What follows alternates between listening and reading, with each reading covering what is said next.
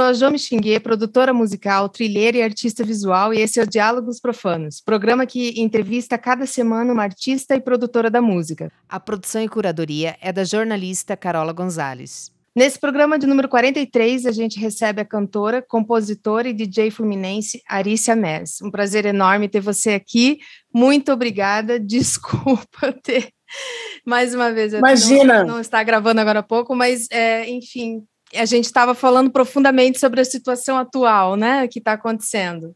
É, a gente está pensando, tendo que pensar mais coletivamente, né, de que maneira a gente pode melhorar o entorno, né, pelo menos, né, é, é, melhorando a si mesmo, né, ficando um pouco mais saudável, procurando refletir sobre si mesmo. A gente, inclusive, está é, na beira de um eclipse, né? Assim, os eclipses eles mexem muito, né, com o coletivo, né? Trazem questões, é, as questões que já estão, elas ficam mais acentuadas, né, com os eclipses, né? E o eclipse nesse eixo touro-escorpião, que é onde ele vai acontecer, né, vai mexer muito com as questões climáticas, né, da Terra, né, e de valores também gerais, né? Eu estou falando de astrologia, eu estudo astrologia há muitos anos, né? Assim, é, ah, eu amo. Tem anos que eu estudo astrologia, então, assim, é um assunto que eu estou sempre estudando, né? Então, tem, tem esse, esse, é esse momento, assim, que a gente está, né? Um momento de pré-eclipse, então fica todo mundo muito movido, né? Porque também escorpião é um signo de muita emoção, de profundidade, né, de morte e renascimento. E o touro é o, é o signo que conserva, né, que Urano está lá do outro lado também mexendo com as questões climáticas da Terra, né? Não é à toa que isso tudo, que nesse momento esse é o grande tema, né? Assim, então agora esses próximos dias a gente vai ver isso se acentuar, né? Dia 19 é esse eclipse, né? Eu já andei vendo. É. Tem um no dia 19 e tem um no dia 12 de dezembro, tem outro. Geralmente são dois, né? Um na lua cheia e o outro na lua nova, né? Então é um momento de. vai dar uma mexida geral aí. Eu já, já tô sentindo. Para mim, eu acabei de mudar de casa, tô toda. Ah, tá tudo já. se movendo, né? O chão! Arícia, para quem não conhece você e seu trabalho, você podia falar um pouco, se apresentar um pouquinho e falar sobre, sobre sua relação com a música? Eu, eu sou cantora, sou compositora, eu, eu não sou exatamente DJ, eu até, eu até toco assim, né? É, eu, eu tive também um programa de rádio na Rádio Vozes, né, com a Patrícia Palumbo, durante alguns anos, acho que foram quatro anos e viajei bastante também. Enquanto viajava, eu fazia isso que você está fazendo, que é entrevistar alguns artistas enquanto viajava né, pela Europa.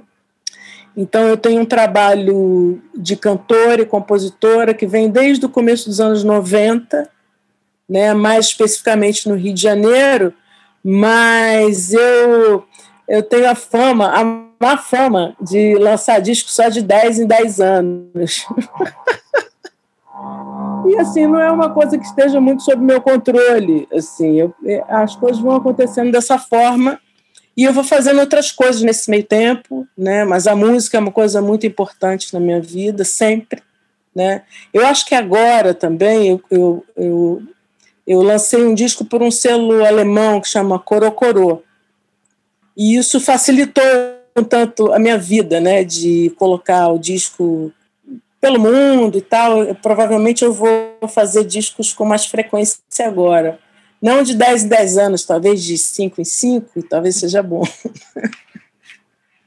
Mas esse negócio de ter que lançar disco todo ano é coisa de gravadora grande. Antigamente era assim, né? Os caras eles, eles pressionavam o artista para que ele produzisse um disco anual, mas também davam é, condições, né? tinham budget, tinham um adiantamento, né? Os, é, o nego te dava dinheiro para você fazer isso, né? para você ficar é, produzindo só música, né? ou de dois em dois anos. Né? Para uma uhum. artista independente, isso não é muito real, porque eu acho que pode cair a qualidade, né? Né, de, do seu trabalho, né? E eu tenho muito cuidado com a qualidade, né? procuro ter, né? Na produção, na composição, e deixo rolar meio que naturalmente também, né? Como uma árvore que cresce, né? Que tem um tempo que não é, é rapidinho que você jogou, já cresceu, né? Uhum. A semente, né? A semente ela vai crescendo com o tempo. E eu acho que a arte ela tem um pouco isso, assim, de para mim, né?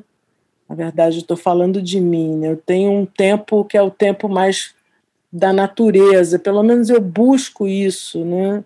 Venho a que seja mais orgânico esse tempo de produção de um trabalho, né? Assim, então eu tenho, esse foi o meu terceiro disco, né?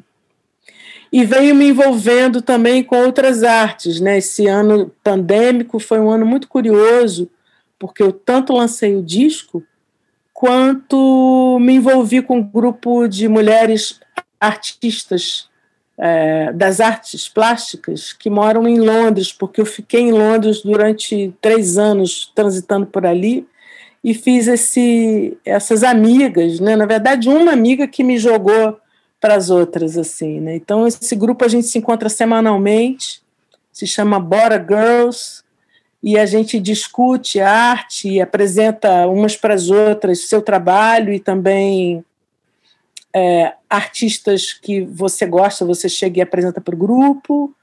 E também ocupamos uma galeria de arte em Londres, onde fizemos é, exposições. Eu fiz uma performance que ficou instalada lá, chamava Show para Ninguém, porque foi durante a pandemia então tinha lá um vídeo meu cantando numa galeria que ninguém ia ver. Então se chamava Show para Ninguém. Show for No One ficou lá na Blaze Image, em Notting Hill. Então, assim, eu vou me envolvendo também com outras artes, isso para mim me enriquece muito, né? Assim, pensar arte no sentido mais amplo que não só música, que já é bastante coisa, mas a música também inclui tanta coisa, né? A Sim. imagem também, né? Performance, enfim. No final, acho que as artes todas elas elas se, se comunicam, se conversam, né? Você pode vai fazendo pontes, né? Eu acho que isso me interessa muito, sabe? Assim, uhum. é, de fazer pontes entre as artes, né? E é isso. Eu, acho falei maravilhoso. sem parar, né? Mas estamos aí para isso, é, é, para ouvir você também. É, e como que é, assim, é, é pra, você tem uma carreira bem ativa fora do país, né? Como que é essa relação para você? Olha, acabou me acontecendo isso. De 2017 para cá, na verdade, mais. Se bem que antes eu já tinha lançado um single fora e tal, não sei o quê, mas de 17 para cá eu fui viajar e fiquei esses anos viajando. E fui porque achei que queria é, abrir novos caminhos e conhecer, ver como se fazia música e como se fazia arte fora daqui né? E, e, tenho amigos também que moram fora, isso também me facilitou de certa forma, né? Esse trânsito, né? E aí as coisas foram acontecendo. Quando eu botei o pé, as coisas começaram a rolar também, né? Teve isso, né? E, e eu adoro viajar. Eu descobri que eu acho que eu, eu acho que a primeira coisa para mim é, é ser viajante. Meu negócio é viajar, eu gosto de andar por aí, ver o que está acontecendo, porque a vida é curta e o mundo está aí para a gente ver o que está rolando, e tem tanta gente fazendo coisas legais no mundo, e quando você vai, você tem um. Acho que você toma mais uma medida né, do seu lugar né, e do lugar das coisas, e tanta gente fazendo coisa legal na música, em, em, em várias artes, né?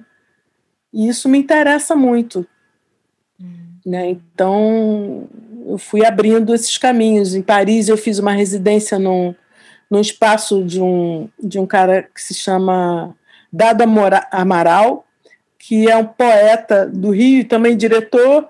E ele é casado com uma chilena, inclusive, olha que interessante, que mora em Paris, que é a, a Viviana.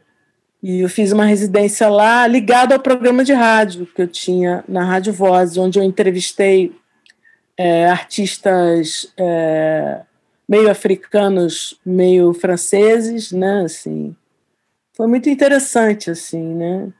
E em Londres também fiz umas fiz umas entrevistas lá, um, uma com a Josiara, que é uma, uma jovem cantora e, e compositora brasileira genial. Entrevistei também o Tai, que era um. Ele faleceu de Covid, inclusive.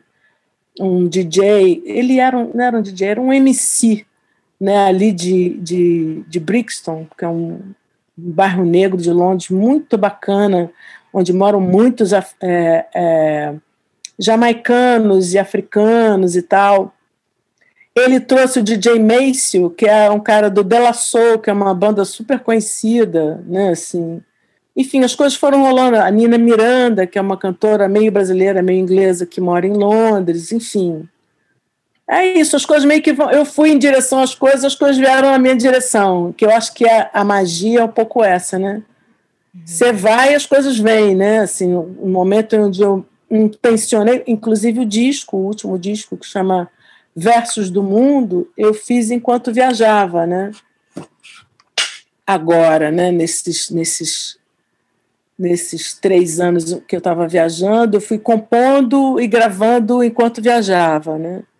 E foi isso, na hora que eu entendi que eu tinha que. Uma parte eu gravei em São Paulo e outra parte eu gravei viajando. E durante a viagem eu saquei que eu tinha que terminar o disco viajando. E aí foi assim, rolou meio uma magia. No momento onde eu me coloquei na direção, vou gravar um disco, né, vou continuar a gravar esse disco durante a viagem, o disco também começou a vir para mim, né?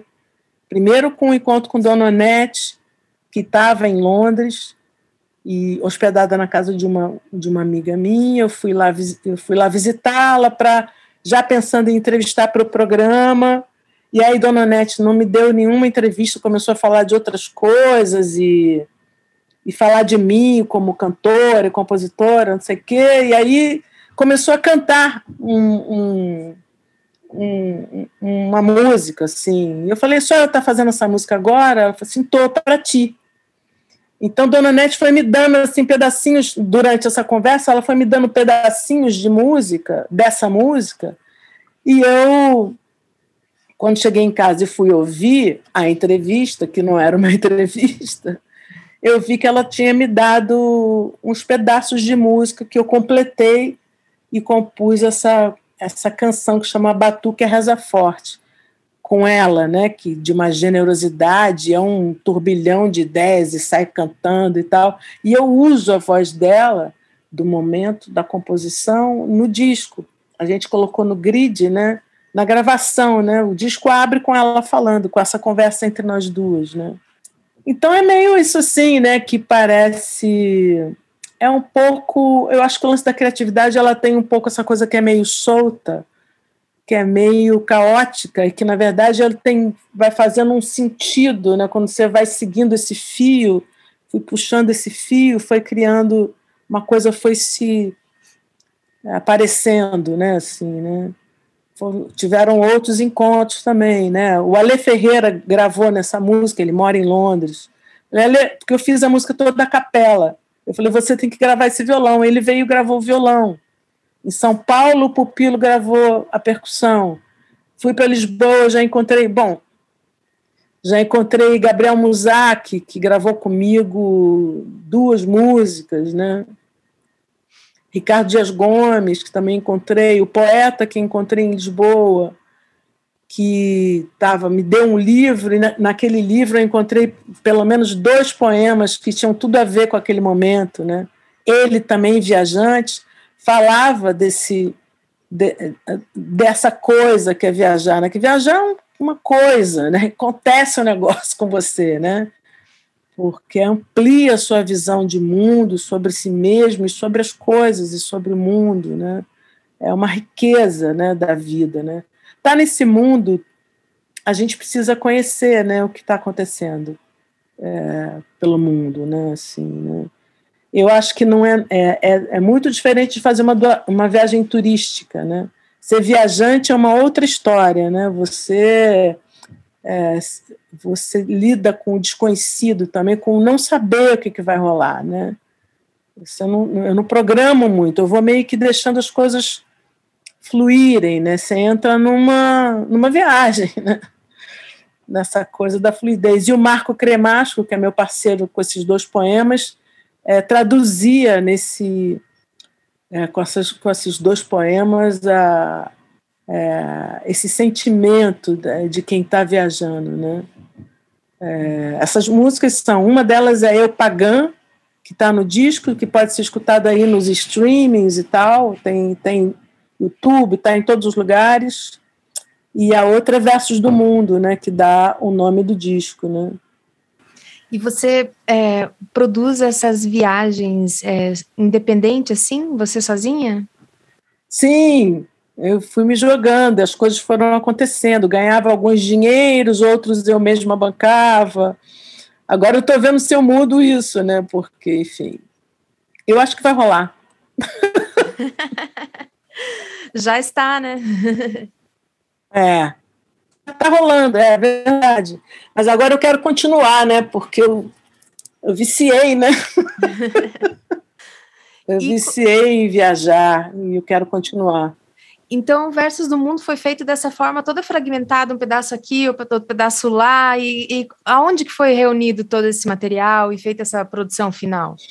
Quando eu voltei, né? Quando eu voltei para o Brasil, eu eu que montei o disco né, na masterização, né, masterização é onde dá a unidade, né, você sabe disso. Né?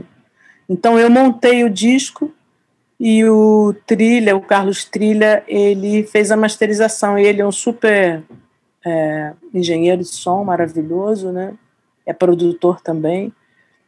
E então eu fiz a montagem em, em casa nesse computador no Logic e com as vinhetas e tal, porque o que acontece é que essa coisa do streaming é bem legal, mas ela ela corta o pensamento do disco, né? Porque ele é um disco com começo, meio e fim, tem, tem vinhetas, eu estou contando uma história, né? E nos streamings, por exemplo, não tem as vinhetas e, e as pessoas perdem a história, eu acho, né? É legal, mas não é tão legal os streamings. Porque não tem isso, né? Então, para ter isso, você precisa comprar o disco, né? Você tem que, se você comprar no Bandcamp e tal, você baixa o disco e baixa o mix, o mix continuous, que é quando você escuta o disco na sequência com as passagens, como foi pensado, né? E com as vinhetas. Uhum.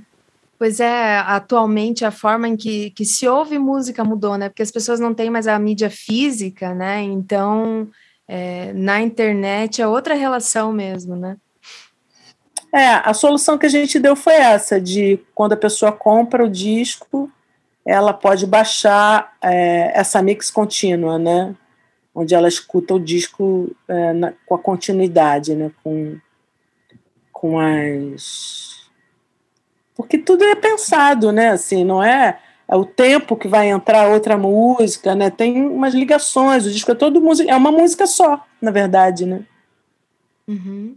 Eu Tudo penso como uma música só, entendeu? Sim. E é muito bonito isso, né? Pensar essa sequência. Uhum. Uhum.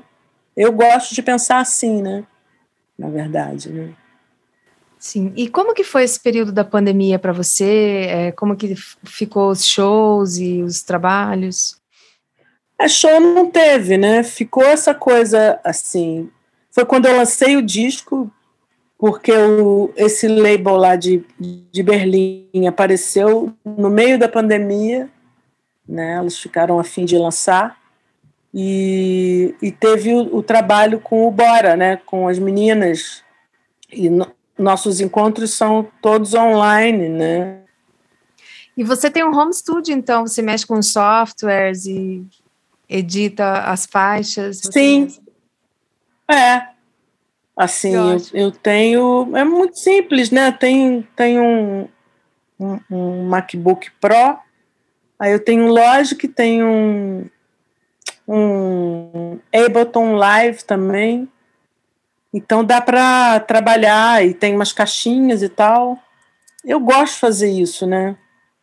Eu, eu gosto de, de pensar um pouco mais né, a música. Eu não sou só cantora, né? Assim, não que seja algum problema isso, mas assim, a forma como a música vai rolar define o jeito como eu vou cantar.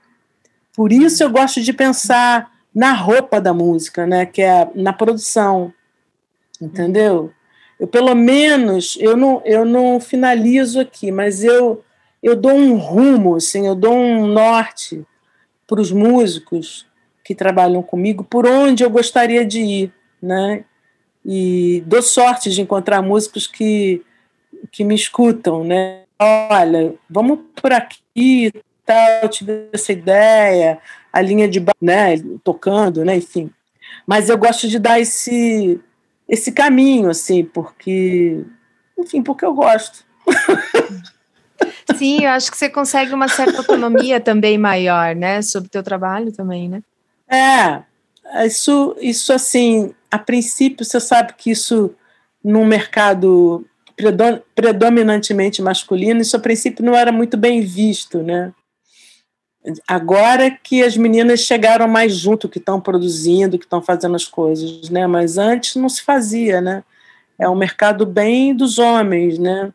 E que agora está deixando de ser só dos caras, né? Então, no começo isso não era muito bem visto. Você, é, você é meio. Nego olha meio assim para você, ah, hum, lá vem ela. Sei bem como é. Enfim. é. É, mas isso está mudando, né? Porque a gente está ocupando esse espaço também, né? Porque, por que não, né? Todo mundo ganha, né?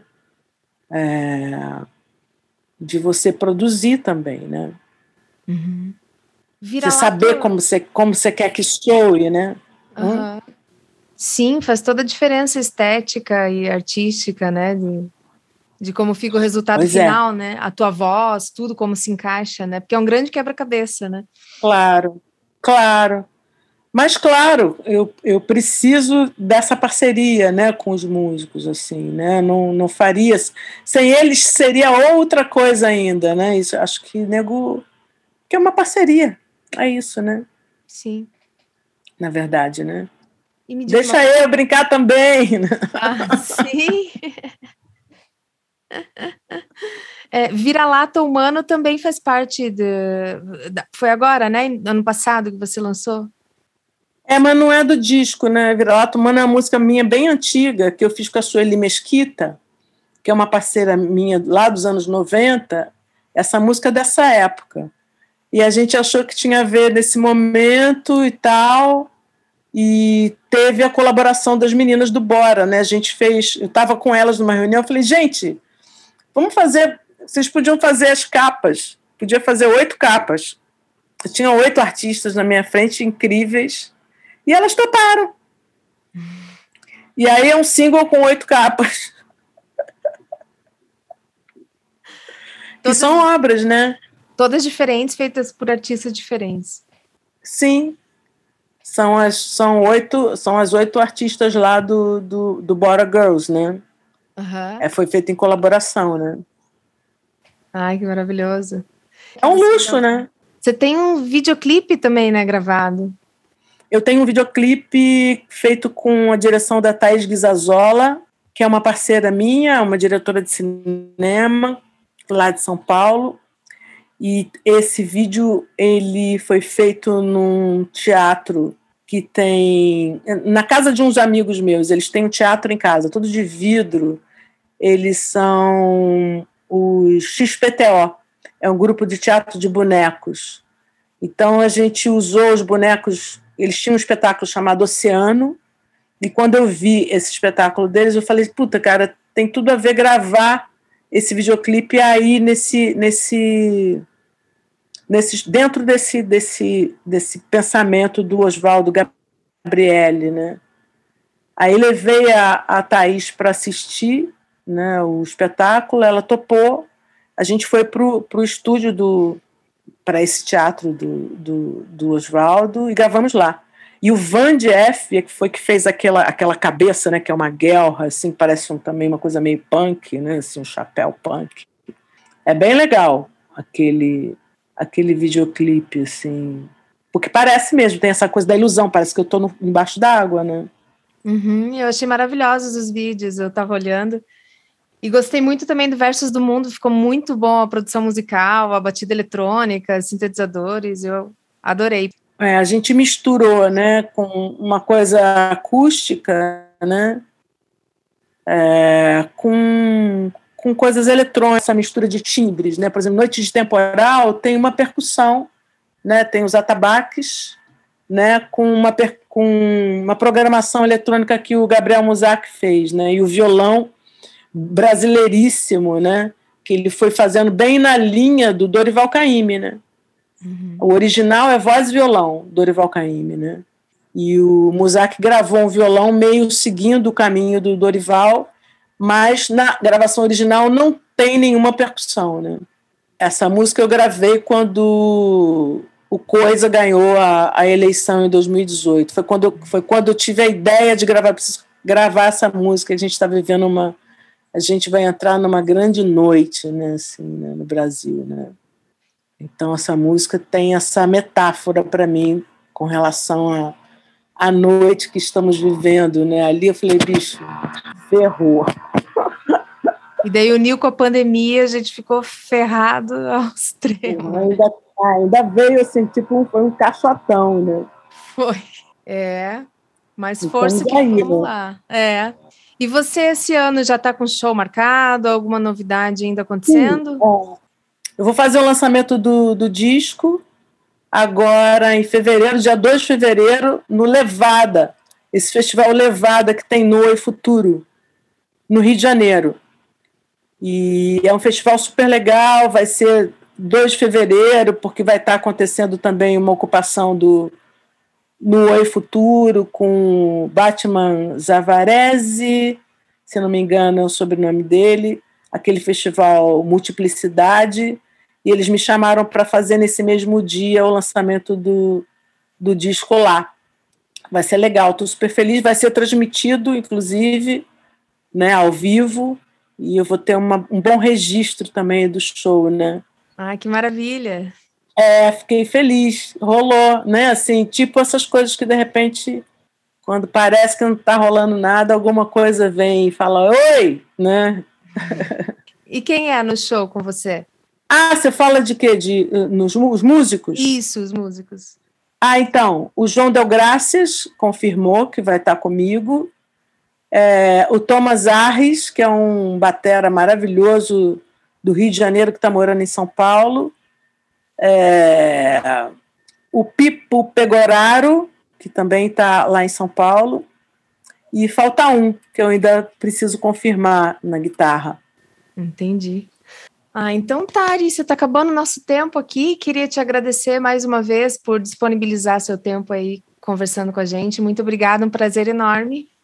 Obrigada também, prazer conhecer você, saber também que você está no seu movimento, do seu movimento.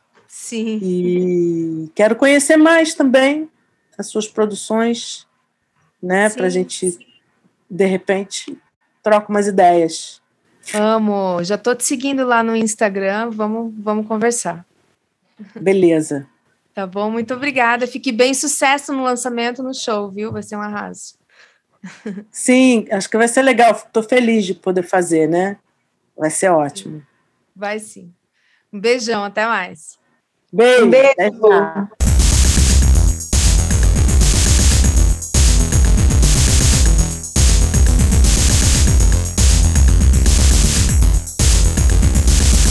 Life pro funk.